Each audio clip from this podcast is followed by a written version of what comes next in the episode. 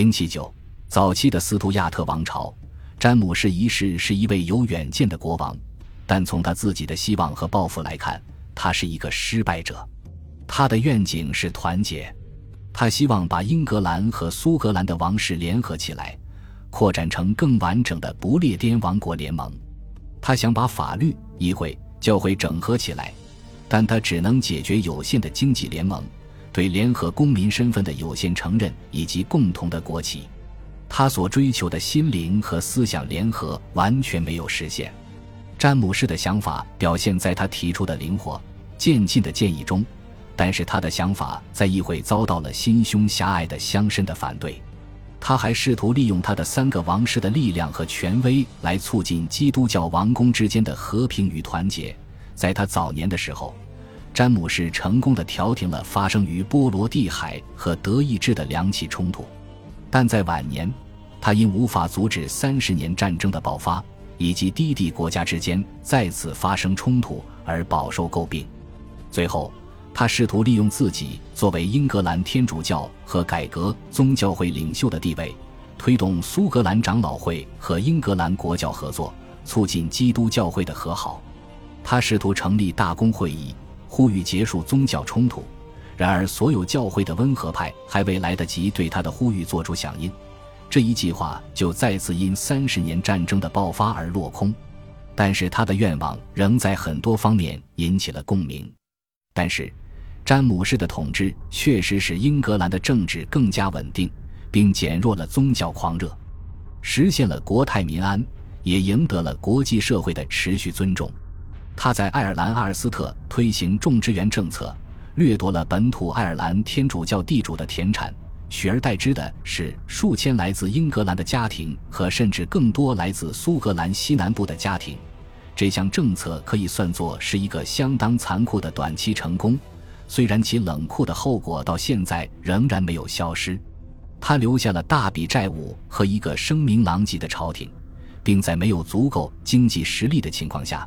信誓旦旦地向西班牙发动了一场规模有限的战争，他与议会发生过争吵，他提出的一些重大举措未能获得议会通过，其中就包括与苏格兰合并法，合称为大契约的旨在使他的收入合理化的精心计划。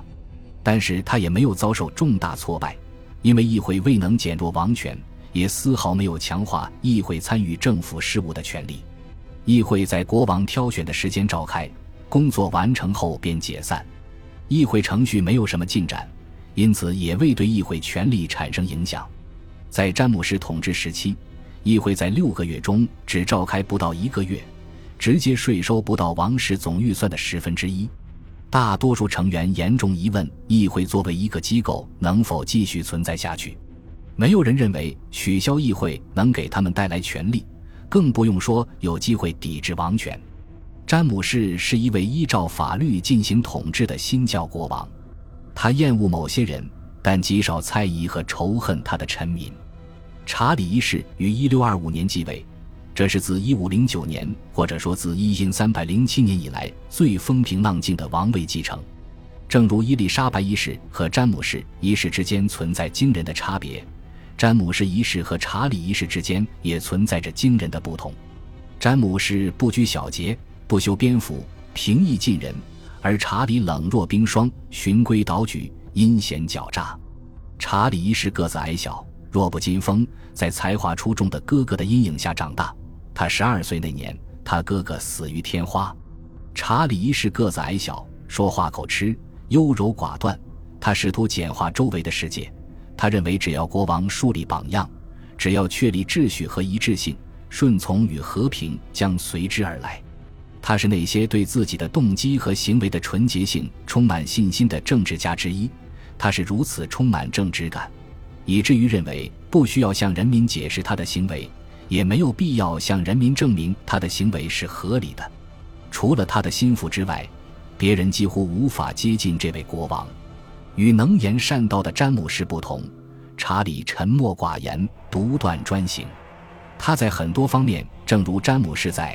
国王的天赋能力中所描述的偶像一样，查理一世的治国方式不同。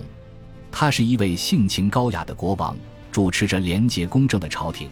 他禁止贪污受贿，在一六二九年后的和平岁月中，国家预算平衡，行政精简，枢密院得到重组，在许多方面，政府变得更加高效务实，但也为此付出了沉重的代价。其部分原因在于误解和沟通失败。一六二五至一六三零年，英格兰与西班牙交战，还与法国交战。议会叫嚣着要对外国开战，但却不愿意提供确保战争胜利的资金支持。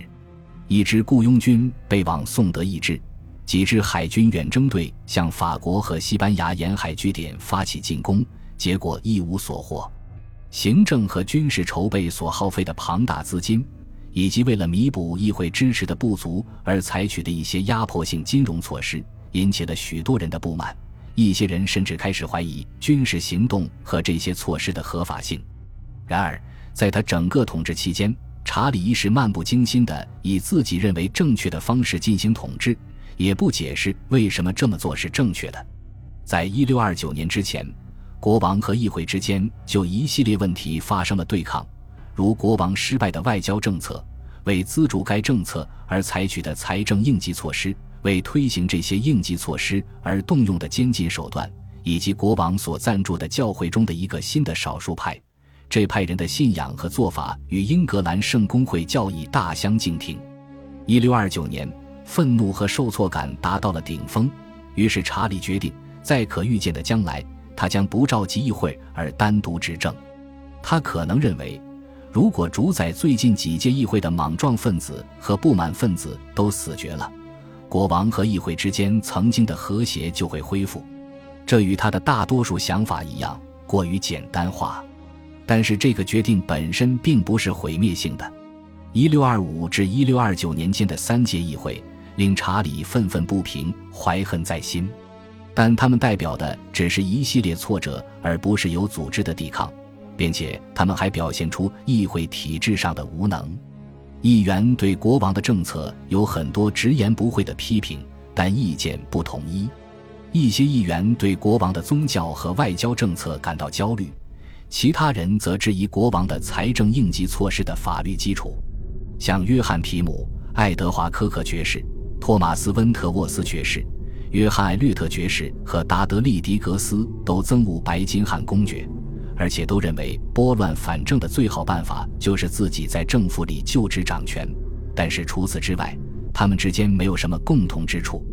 这些朝臣个个都野心勃勃，一方面是因为在政府部门任职可以得到奖励和荣誉，另一方面是因为他们能够提出原则和政策。他们没有改变政治体制，也没有改变宪法。他们不是最初的革命者，他们甚至缺乏统一的目标。无法组织起替代政府的团队，所以在17世纪30年代，国王在没有议会的情况下治国理政，并且没有采取任何协调一致的行动来恢复议会。国王大幅增加了财政收入，足以应付和平时期的用度。他只在一件事上面临阻挠，不过这种阻碍在很大程度上是无效的。这件事就是国王从1635年起开始征收用于建立舰队的船税。大部分阻挠来自地方上关于税负分配的争议。虽然船税征收比预期的要慢，但超过百分之九十的船税都征收到了。对于船税的合法性问题，曾在公开法庭上进行过争论。国王胜出之后，船税继续征收，且税率更高了。到一六三七年，查理的权力达到顶峰，国家预算平衡，经济社会政策有效。政务会运作高效，且王位稳固，臣民对他的顺从程度达到几个世纪以来的最高峰。然而，查理推行的宗教政策使他疏远了绝大多数国民，因为他支持大主教威廉·劳德，这重新唤醒了16世纪70年代和80年代的宗教热情，但这并没有导致地下教会或宗教颠覆活动的发展。事实上，那些不接受劳德的宗教要求的人，现在已经有了一个前几代人所没有的选择：移民到新世界。在新世界，他们摆脱了英格兰国教的迫害，但是他们开始以新教纯洁的名义相互迫害。然而，关于劳德的两件事十分危险：他们削弱了臣民对国王的忠诚度。其中一件事是由大主教资助的许多人所进行的布道，以及劳德本人和他的同事所鼓励的诸多宗教活动，让人想起罗马天主教的信仰和仪式。劳德自己坚持认为，虽然罗马教会存在腐败，但它仍是一个真正的教会。但人们普遍认为，教皇主义被人从侧门引入英格兰，英格兰国教正在遭到背叛和遗弃。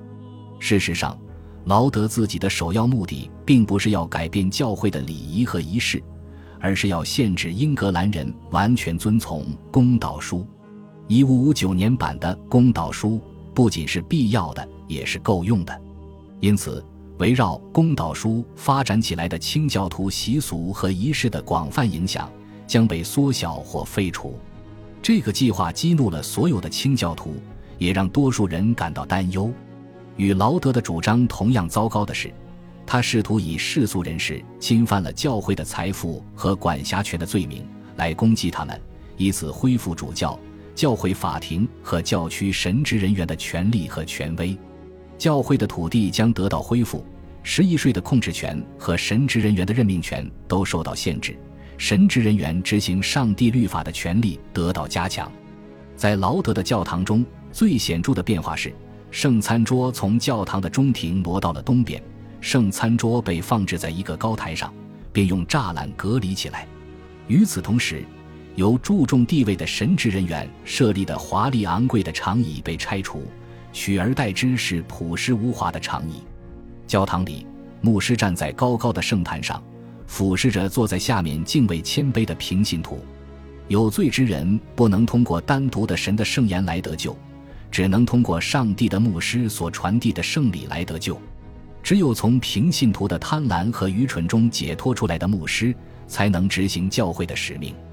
这样一个计划使劳德主教能够在这个国家享受几乎所有的既得世俗利益。恭喜你又听完三集，欢迎点赞、留言、关注主播，主页有更多精彩内容。